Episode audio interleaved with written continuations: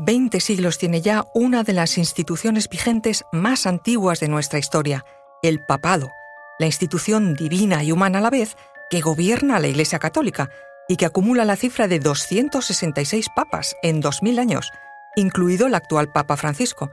En tantos siglos y personalidades hay historias para todos los gustos.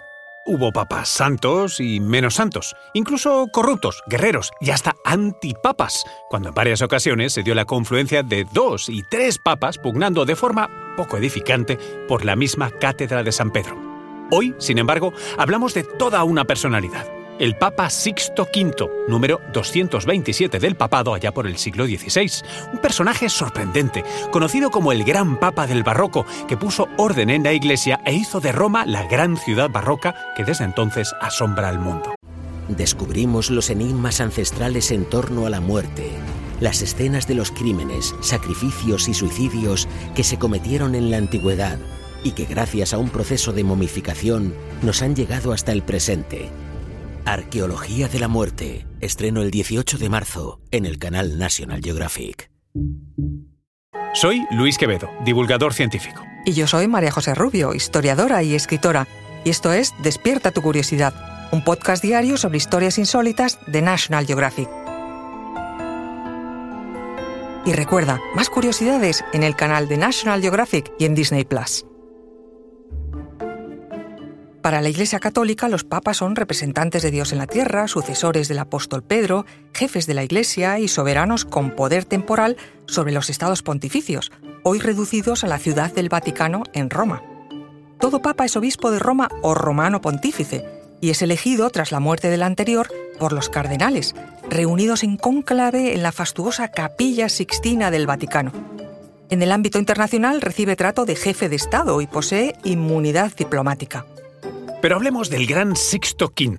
Su nombre de nacimiento era, sin embargo, Sreko Peric, y procedía de una familia de humildes campesinos de Serbia, aunque nacido en Grotamare, en Italia, en 1521. Su familia había huido de la invasión otomana de los Balcanes. En Italia se tradujo su nombre como Felice Peretti, Sintió la llamada a la vida religiosa muy pronto. Con tan solo nueve años, entró en el monasterio franciscano de Montalto, donde recibió la cultura que le permitió estudiar en las universidades de Ferrara y Bolonia y obtener el título de doctor en teología a los 27 años. Desarrolló una brillante carrera eclesiástica. Felice tenía grandes dotes de predicador Llamó la atención de la curia romana y pronto ocupó altos cargos, inquisidor general en Venecia, vicario general de los franciscanos y finalmente cardenal en 1570 cuando tenía 49 años. Su enemistad con el Papa Gregorio XIII, sin embargo, hizo que se apartara de la vida pública durante casi una década, en la que se centró en el estudio de los trabajos de San Ambrosio, un famoso teólogo y orador del siglo IV. Su fama de sabio hizo que en 1585, tras la muerte de Gregorio XIII, nuestro Felice Peretti fuera proclamado Papa por unanimidad del cónclave. Tenía entonces 63 años y adoptó el nombre de Sixto V. Fue papa solo durante cinco años, entre 1585 y 1590, pero su huella fue perdurable hasta hoy. Había heredado muchos problemas del anterior pontífice, desórdenes públicos y morales, enfrentamientos con los monarcas de Europa, pero tomó el mando con autoridad y se convirtió en un papa revolucionario. Sixto V reformó y reorganizó la Iglesia. Aplicó todos los acuerdos del Concilio de Trento, el que había combatido la reforma de Lutero y el protestantismo. Quiso devolver la moralidad a la vida del clero. Persiguió y condenó a los obispos, cardenales y órdenes religiosas que se habían relajado en su disciplina. Fue muy estricto en la clausura monástica. Reorganizó la curia romana reordenó las finanzas de los estados pontificios, impuso la obligación de que todos los obispos visitaran Roma cada cuatro años para dar cumplida cuenta de la gestión de sus diócesis. A partir de su papado, no cualquiera iba a servir para clérigo.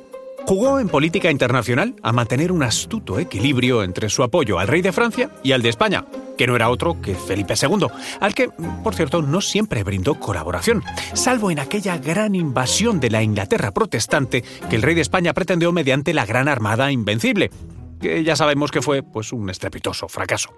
Pero, eh, volviendo a nuestro Papa, no solo se ocupó de la Iglesia, sino también de los ciudadanos de Roma. La histórica ciudad imperial se había convertido en una ciudad decadente y corrupta. Sixto V decidió acabar, cual sheriff del lejano oeste, con las malas costumbres. Dictó medidas contra el juego, el lujo obsceno, la blasfemia, la adivinación, las imágenes escandalosas, las noticias falsas, la inmoralidad sexual, los excesos del carnaval, los rufianes, la prostitución. Hizo perseguir a cuadrillas de ladrones y hasta creó una flota papal que desde el puerto de Civitavecchia defendía a las poblaciones costeras de los piratas berberiscos. Pero su labor más hermosa fue el embellecimiento de Roma.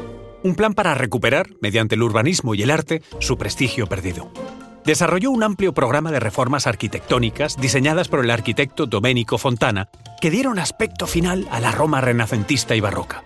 Abrió calles principales, amplias y rectas, que enlazaban los grandes edificios e iglesias unos con otros, y de un método urbanístico único, en torno a varios ejes principales, señalados por plazas, obeliscos y antiguas columnas imperiales, que marcaría el orden de la urbanización en siglos venideros.